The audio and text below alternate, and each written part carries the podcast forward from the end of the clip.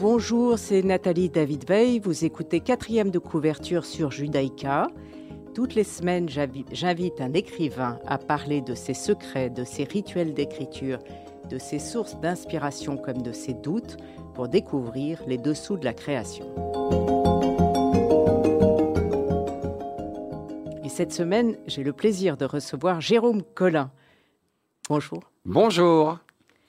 Euh, vous êtes journaliste à la RTBF, vous, vous animez Entrée sans frapper et EP Taxi. Mhm. Vous êtes l'auteur de Éviter les péages et Le champ de bataille, qui est un grand succès au théâtre mhm.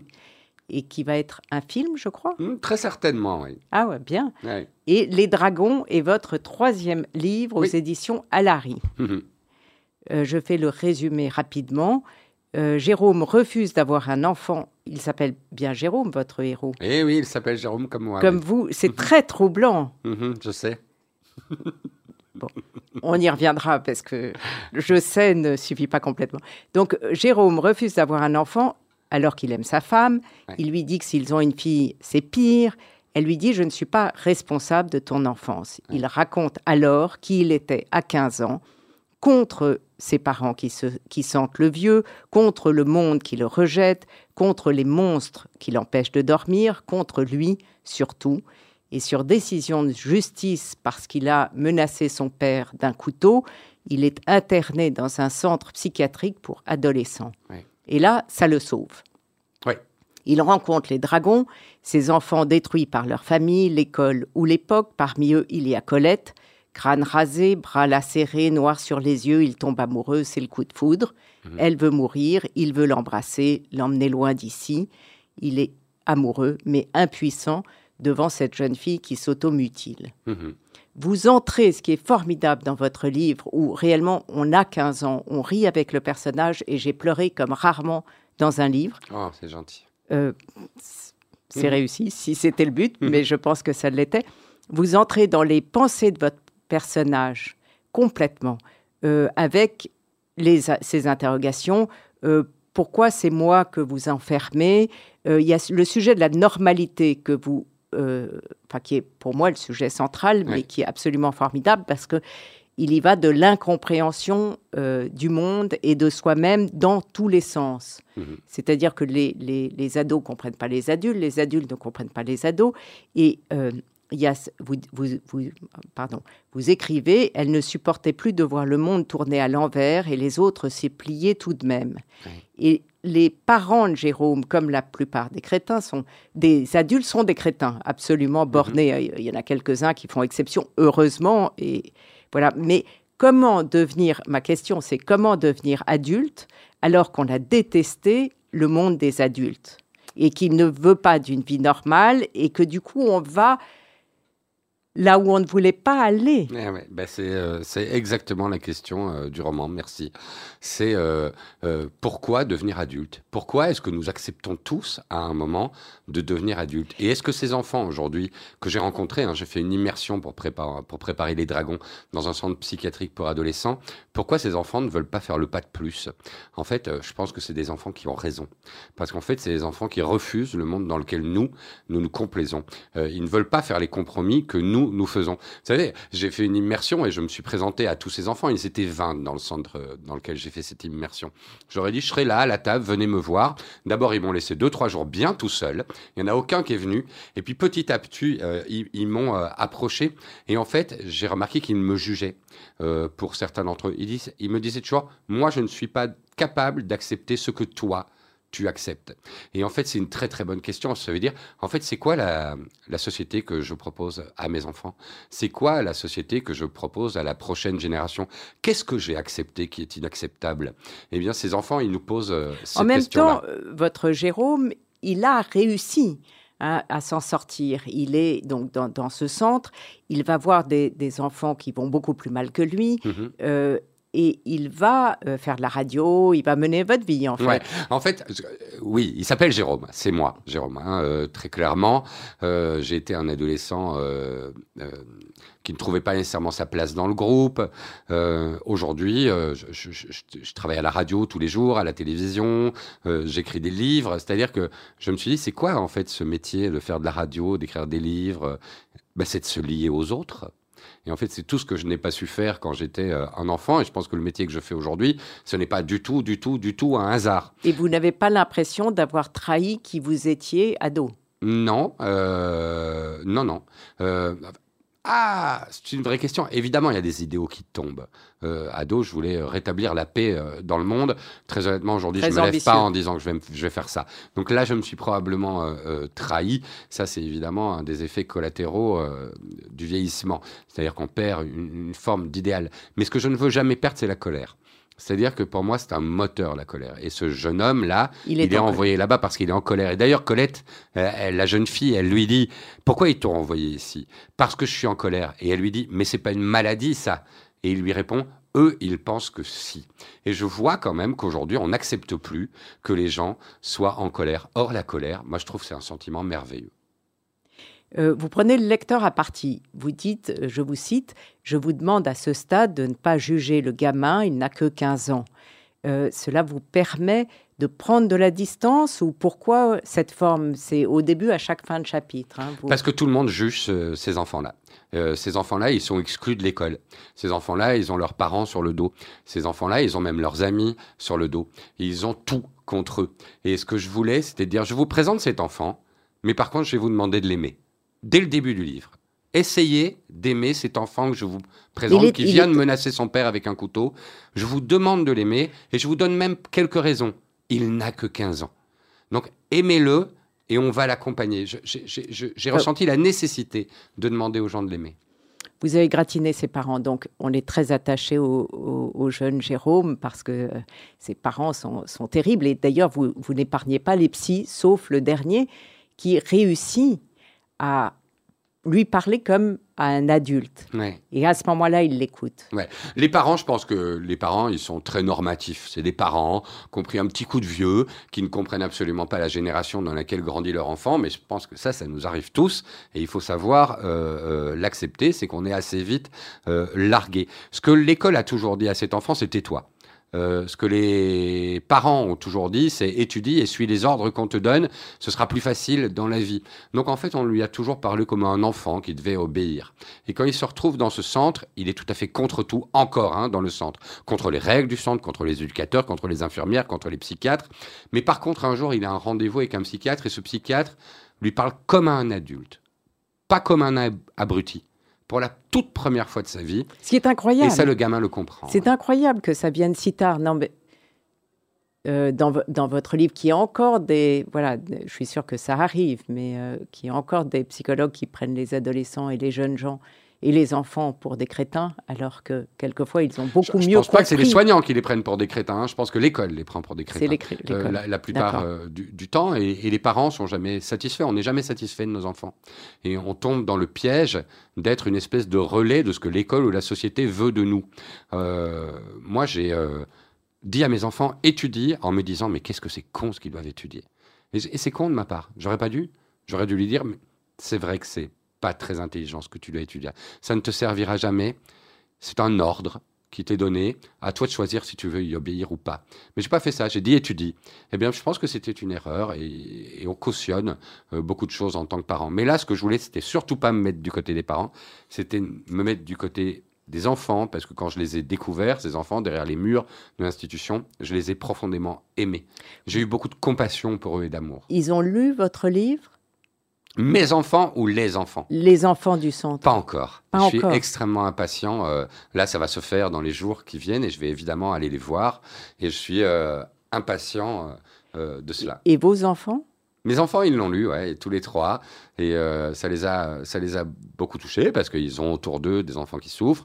Eux-mêmes ne sont pas euh, dépourvus de souffrance et ils se sont beaucoup reconnus. Et puis le livre entre les lignes, c'est une déclaration d'amour aussi euh, à mes enfants, particulièrement à ma fille, parce que c'est un livre qui parle particulièrement de la souffrance des jeunes filles. Oui, puis vous finissez par une lettre à elle. Ouais, voilà, à ma fille. Donc évidemment, elle, elle, elle l'a pris, elle l'a reçu avec beaucoup de larmes. vous citez Philippe Roth Penche-toi sur ton passé, répare ce que tu veux, ce que tu peux réparer et tâche de profiter de ce qui te reste, qui constitue les trois parties de votre roman. Euh, c'est cette phrase qui vous a donné l'idée du plan ou vous l'avez trouvé après? Je savais que pour les dragons, je voulais raconter une histoire d'amour entre adolescents. Je rêvais de raconter le choc adolescent le choc amoureux quand on très est réussi. adolescent. Moi, je m'appelle Jérôme, ma femme s'appelle Colette. Dans le livre, Jérôme tombe amoureux de Colette et j'avais envie très fort de remettre ça euh, euh, en écriture, en lumière, de réfléchir. Qu'est-ce que j'ai ressenti à, ce moment-là? Euh, J'ai écrit dans le livre, je m'en remets à toi. je pense que c'est pratiquement ce que Bernadette Soubirou a dit à la Vierge, hein, en gros. Et, et, Philippe Roth, oui, il a structuré le roman. Philippe Roth, c'est mon, mon écrivain préféré. Depuis Donc c'est à partir de la phrase que vous êtes dit je tiens le, J'ai mon chapitre. J'ai mon chapitre. Cette phrase est absolument prodigieuse. Cette phrase, je trouve, devrait être inscrite au-dessus de toutes les écoles, au-dessus de toutes les mairies, au-dessus euh, de tous les hôpitaux. C'est-à-dire, c'est penche-toi sur ton passé si c'est nécessaire. Répare ce que tu peux réparer, mais en fait, tu pourras pas tout réparer. Et tâche de profiter de ce qui te reste. Je trouve que cette phrase est formidable. C'est un vrai mantra. Ça veut dire réfléchis à ce que tu es, mais ne sois pas centré. Ne pense pas que tu vas tout réparer et tu vas devoir vivre avec ton sac à dos. Et j'aime beaucoup cette idée qu'on doive tous vivre avec notre sac à dos. Et euh, euh, moi, je vis avec un sac à dos. Vous, je ne le connais pas, mais vous avez un sac à dos. Et en fait, on trimballe chacun le nôtre. Et je pense que c'est une bonne chose parce que ça fait de nous pas des coquilles vides. Euh, donc votre héros n'aime qu'une chose, c'est Eminem. Oui. c'est la seule chose qui l'intéresse. Parce que Eminem dit si tu as une opportunité dans la vie, il faut savoir la prendre.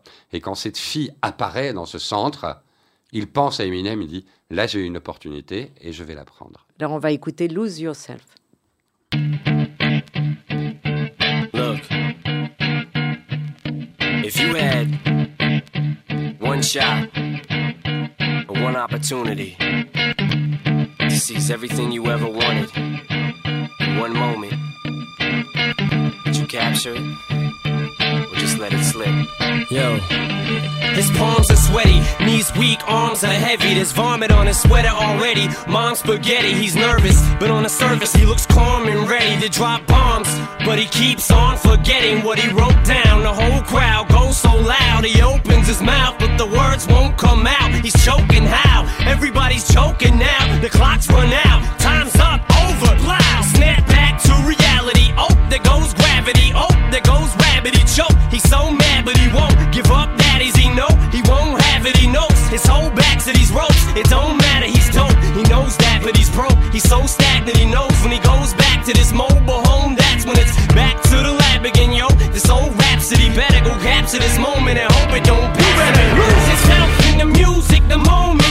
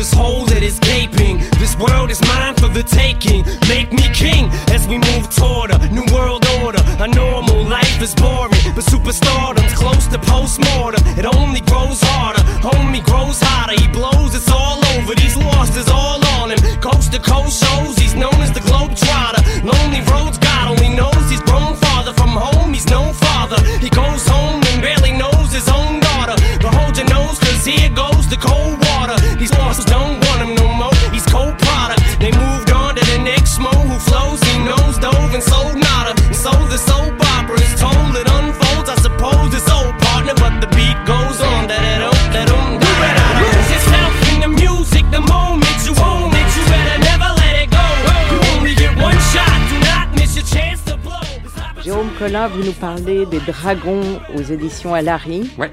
Euh, les dragons, euh, c'est le titre euh, de votre livre. C'est aussi les personnages qui constituent ce livre, qui ont Mhm. tous vécu des histoires horribles. Ouais. Il y a Vinciane violée, Karim battu, euh, Sarah euh, anorexique et elle aussi violée, Lionel qui se déteste parce qu'il aime les garçons, Ouais. Marie qui cherche à se suicider parce qu'elle a été abandonnée, et votre héros en colère. Ouais. Et au fond, en plus d'être en colère, il se sent coupable de ne pas être aussi atteint, si je puis dire, que les autres. Ouais, il, il se dit euh, qu'est-ce que je fous ici finalement? Je, je, je- je n'ai pas de raison de souffrir euh, comme eux parce que eux ont traversé euh, euh, le pire. hein, c'est ce que j'ai découvert quand j'ai fait l'immersion dans le centre pour préparer les dragons. C'est terriblement violent. Hein C'est terriblement violent. Mais ce qui se Oui, la, en la vrai vie de ces aussi. enfants est terriblement violente. Et euh, les raisons pour lesquelles ils se retrouvent euh, en hôpital psychiatrique de temps en temps, c'est terriblement violent. Euh, il faut le savoir, il faut savoir l'assumer, parce qu'en fait, ces enfants, ils sont symptômes d'une société qui ne va pas, hein. De parents abusifs, d'un système scolaire inhumain, d'un avenir désincarné, de plein de choses, mais ils sont là pour une raison. hein. Euh, et, et- et ça, c'est extrêmement, euh, c'est extrêmement troublant. C'est Colette, en fait, c'est le personnage principal féminin qui, elle, euh, a presque une culpabilité à être aussi mal sans avoir, dit-elle, hein, dit-elle, vécu le pire. Elle entend par le pire l'agression sexuelle. Oui, euh, c'est-à-dire qu'elle, c'est un personnage fascinant et elle rejoint en cela euh, euh, Jérôme, euh, parce que en effet, elle a voulu être danseuse et, et elle devient complètement anorexique et, Ouais. et, euh, et en fait, euh, son mal-être la, comment dit-on, euh, la prend presque par surprise. Son, son Elle est submergée elle est par. envahie C'est ça. de mal-être. Elle, elle- elle a une espèce de délire mélancolique sur la vie et elle a une certitude après toutes ces années passées en institution. Cette jeune fille, je, je,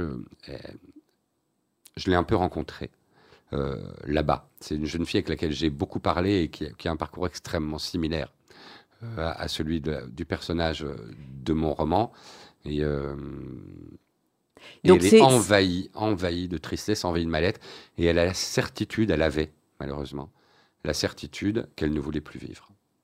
avec l'automutilation, euh, qui est un, un phénomène de contagion. Vous le montrez très bien dans Oui. votre livre. C'est euh, une des choses qui euh, surprend et c'est une des raisons pour lesquelles le livre s'appelle Les Dragons. D'ailleurs, euh, quand on entre dans un centre psychiatrique pour adolescents, une des choses qu'on découvre, c'est l'immense majorité de filles. Ça ne peut que nous interpeller. Et puis effectivement, c'est euh, ces lésions auto-infligées, comme on dit, hein, cette automutilation que beaucoup pratiquent, c'est-à-dire qu'on se coupe les avant-bras et d'autres parties du corps d'ailleurs, mais bon, c'est plus visible sur les avant-bras. Et quand ça cicatrise, ça fait une espèce d'écaille. Ça m'a fait penser, moi, euh, à un serpent, à un dragon. Et euh, c'est pour ça d'ailleurs que je les ai appelés euh, euh, les dragons. Et il y a effectivement un effet de contagion sur ça. Aujourd'hui, il y a les comptes Instagram et TikTok qui existent, qui font pratiquement l'apologie euh, de l'automutilation, euh, où il y a même carrément une certaine esthétique hein, de la manière dont on se coupe et que ça va cicatriser. Ça peut faire des choses euh, que certains estiment extrêmement beaux et esthétiques. En tout cas, c'est ce qui se passe sur Instagram et TikTok. Personnellement, je trouve ça extrêmement inquiétant et il faut s'occuper de ça. C'est-à-dire que c'est un sujet, la santé mentale des adolescents, qui doit être pris en- au sérieux maintenant. Et il devrait y avoir aujourd'hui une grande réflexion à la hauteur de l'État sur la santé mentale des ados. Vous avez été dans cet hôpital euh, psychiatrique pour adolescents en vue d'écrire votre livre Oui. ou, ou, euh, ou vous aviez décidé avant d'écrire le livre Non. J'avais mon plan. Je savais que je voulais raconter une histoire d'amour entre adolescents. Je savais le cadre. Je savais pourquoi je, vais pas, je voulais parler d'eux, mais je ne savais pas comment parce que je ne les connaissais pas. Et donc j'ai dû aller découvrir c'est quoi déjà, architecturalement parlant, un hôpital psychiatrique pour adolescents, qui encadre, qui sont les psychiatres, qui sont les infirmières, qui sont les éducateurs, qui est le gardien de nuit. D'ailleurs, vous, Et puis vous, les jeunes, évidemment, il fallait les rencontrer. vous dites on ne désire pas aider des enfants quand on n'a pas été soi-même un enfant à sauver. Et vous avez ce personnage de Smensk Ouais. euh, qui est très touchant, qu'on suit tout Ah. du long. Qui est un éducateur. Oui. euh, Et on le suit par le centre. regard de Jérôme. Oui, Jérôme le juge beaucoup parce que c'est un adulte qui, euh, c'est lui qui fait respecter un petit peu les règles dans le centre. C'est un homme assez dur et euh, toute l'idée euh, du livre, c'est de dire que il y a beaucoup de dragons dans la société. Quand vous promenez dans la rue, vous croisez sans le savoir des dragons, des gens qui ont des souffrances monstrueuses. et qui n'appartiennent pas au monde comme il voudrait euh, y appartenir. Et par ce personnage-là, c'est ça que je voulais dire. il fait bien semblant, mais il, fait, il, est des nôtres. Et puis, il y a l'écriture qui sauve euh, Jérôme, qui vous, vous, vous, dites, écrire, c'est essayer de dire comment la vie nous affecte, ce n'est rien d'autre que ça. Et puis, je vous cite encore, l'écriture, ce n'est pas un concours de beauté, c'est avant tout un moyen de s'examiner et de dire aux autres, voyez ce qui m'émeut et ce qui me bouleverse, c'est rencontrer l'autre et lui dire, tu n'es pas seul, euh, nous sommes légion.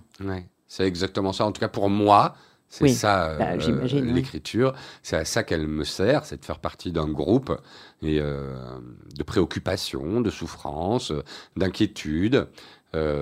c'est s'émouvoir ensemble, parce que je pense que c'est vraiment très important qu'on parvienne à s'émouvoir ensemble autour des, des, mêmes choses. Et c'est vrai que écrire, c'est dire comment la vie nous affecte, nous touche, nous blesse. Et votre personnage donc va dans, dans, ce lieu pour écrire, ou là encore, pas du tout comme à l'école, on lui demande d'écrire ce qu'il ressent, ce qu'il veut, même avec des fautes d'orthographe. Ouais.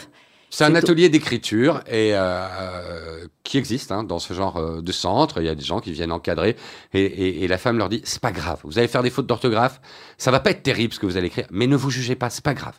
L'important c'est de mettre les premiers mots et de continuer. Ne vous jugez pas. Il y aura des, la grammaire, on s'en fout. L'orthographe, on s'en fout.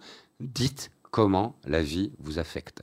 C'est ça qu'elle lui dit. Et lui, il est complètement submergé de ça parce que il sort de l'école de laquelle il a été renvoyé et on lui a toujours dit tais-toi. Et euh, il y a toujours le, le héros ou l'auteur ou peut-être moi. Il y a toujours des trucs où il est mis note pour plus tard. Et euh, c'est ce qu'on va faire comprendre à cet enfant. Ne pas dire aux enfants tais-toi, mais explique. Ne pas dire arrête, mais développe. Ne pas dire ne fais pas l'intéressant, comme on l'a tous entendu, mais fais l'intéressant. Et ça, c'est ce qu'il va comprendre dans le centre, c'est que tous les adultes ne sont pas les mêmes et que c'est pas parce qu'on a 15 ans qu'on n'a rien à dire. Jérôme Collin, on va écouter Russian Strings de Blur. Qui est un morceau qui m'obsède euh, ah. pour le moment. C'est extrait du dernier album de Blur qui s'appelle The Ballad of Darren. Et euh, je trouve que c'est un morceau d'une lumière absolument incroyable. Where are you now? Where are you now? Are you coming back to us? Are you online? Are you contactable?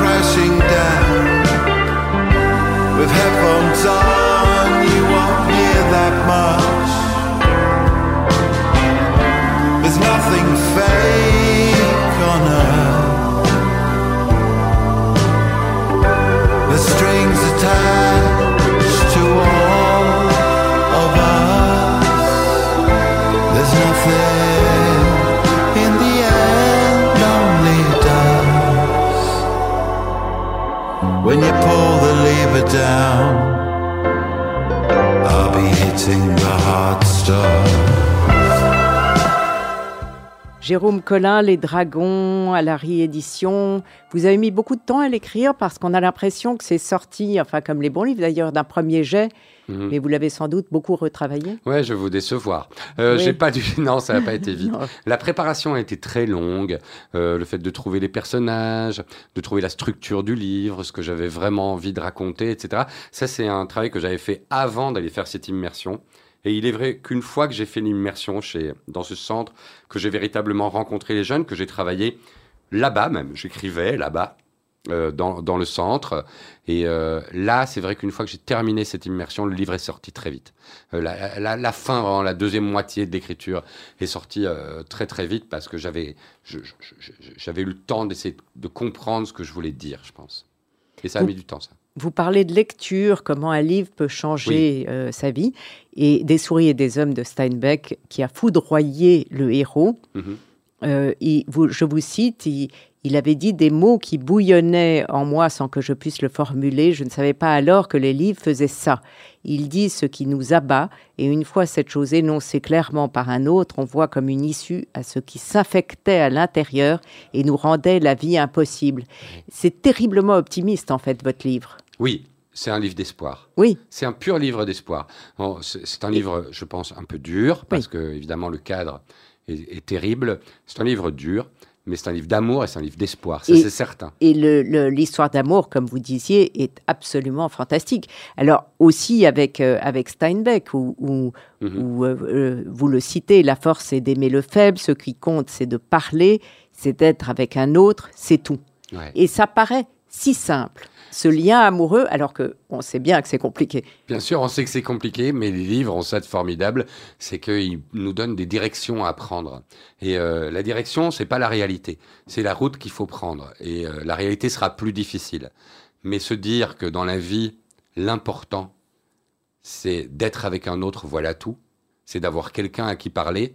Et plus encore, peut-être ce qui, la chose qui m'a le plus touché en écrivant le livre, c'est cette phrase qui est la force est d'aimer le faible qui est au centre du livre. C'est la phrase centrale du livre euh, pour moi, euh, parce qu'aujourd'hui, on vit quand même dans une société où la force, celui qui est fort, c'est celui qui a une grosse voiture, c'est celui qui a un gros portefeuille, c'est celui qui a une position hiérarchique dans l'entreprise intéressante. Et ça ne va pas. Ça ne marche pas. Les choses comme ça, cette société-là.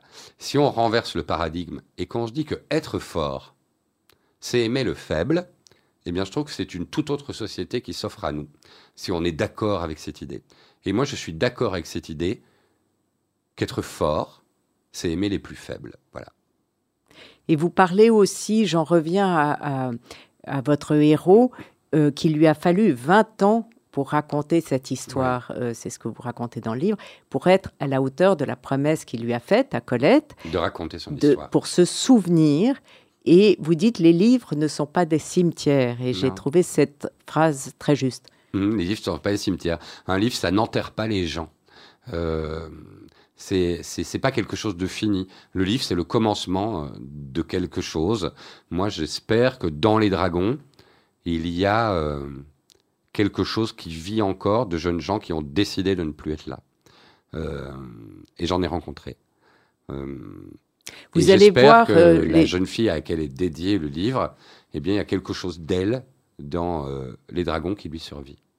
Vous allez le distribuer à beaucoup de jeunes gens dans les écoles, faire le J'espère de avec. tout cœur, vraiment, vraiment. Si vous avez des amis inst- euh, profs d'élèves de 16, 17, 18 ans, vraiment, c'est mon plus grand objectif et c'est mon seul objectif en réalité avec ce livre, c'est qu'il soit lu par les parents pour comprendre qu'ils ne sont pas seuls, avoir des enfants qui souffrent, et qu'il soit lu pour les enfants euh, de 16, 17, 18, pas avant, hein, c'est un peu brutal, euh, pour qu'ils comprennent aussi qu'ils ne sont pas seuls. J'espère que c'est un livre qui va être débattu en classe. Il y a des, des profs qui nous écoutent, parlez-en entre vous euh, dans la salle des profs, mais je, je- je pense que c'est, ce livre est aussi un moyen d'entamer des discussions sur ce que c'est d'être adolescent aujourd'hui en 2023.